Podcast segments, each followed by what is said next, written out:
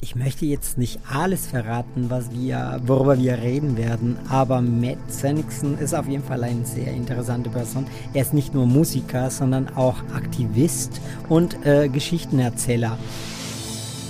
Damit die Musik machen, denn darum geht es im Radio, um Musik. Also auch um tolle Beiträge, aber die tolle Beiträge ohne die Musik und die Musik ohne die tolle Beiträge, also es ist eine Ergänzung. Und wenn wir beides kombinieren können, ist doch perfekt. Medienwerkstatt Bonn. Podcast. Heute mit Axel Schwalm. Hallo.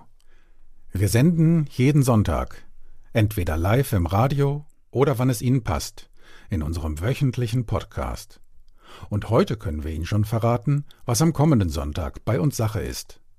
Denn mein Kollege Juan Alfaro hat da schon mal was vorbereitet. So langsam ist nämlich das Studio der Medienwerkstatt Bonn auch wieder einsatzbereit. Es können Interviewgäste zu uns kommen, ohne Sorge vor Corona haben zu müssen. Und wenn man sich dann schon mal mit gewaschenen Händen und desinfiziertem Mikrofon leibhaftig gegenüber sitzt, ja, dann kann es eben auch schon mal ein längerer Talk werden. Eine Stunde lang hatte mein Kollege Besuch von einem Bonner Prominenten. Juan, wer war das? Ja, hallo Axel. Ein Bonner Musiker, er heißt Matt Sonnigsen und spielt also in verschiedene Orte hier in Bonn. Ich habe ihn aber in der Tat äh, kennengelernt bei einem Livestream-Konzert. Und darüber haben wir auch gesprochen. Und was für Musik macht der Matt so? Grundsätzlich spielt er alles. Also auf diesem Livestream-Konzert hat er auch Jimi Hendrix gespielt. Aber ich habe eine bessere Idee. Lass uns mal ganz kurz reinhören.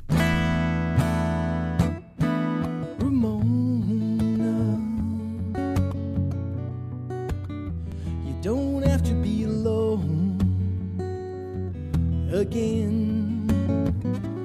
Ooh, I gladly put my heart on the line. I'm just trying to make things right. I don't want on you. I'm just trying to show you. Und diese Musik wird in die Sendung vorkommen. Also wir werden nur die Musik von dem Künstler spielen und von anderen Künstlern aus Kolumbien. Ich dachte, ich bringe ein bisschen von mir, da ich hier aus Kolumbien komme. Ich dachte, ich bringe ein bisschen Heimat mit. Das ist eine tolle Idee.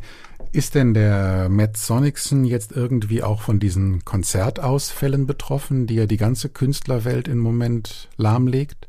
Ja, ja, leider ist er auch davon betroffen. Also alle seine Aufträge hm, sind gecancelt, aber er sieht das sehr positiv und er sagt immer, ja, man muss dann erfinderisch werden und äh, jetzt spielt er auch für kleinere Gruppen Menschen und macht auch diese Stream-Video-Sachen, worüber wir äh, erzählen werden.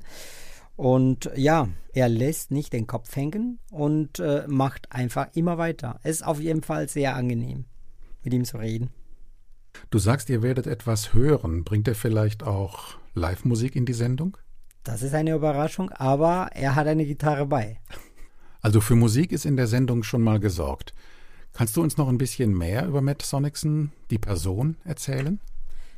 Ich möchte jetzt nicht alles verraten, was wir, worüber wir reden werden, aber Matt Sennixon ist auf jeden Fall eine sehr interessante Person. Er ist nicht nur Musiker, sondern auch Aktivist und äh, Geschichtenerzähler.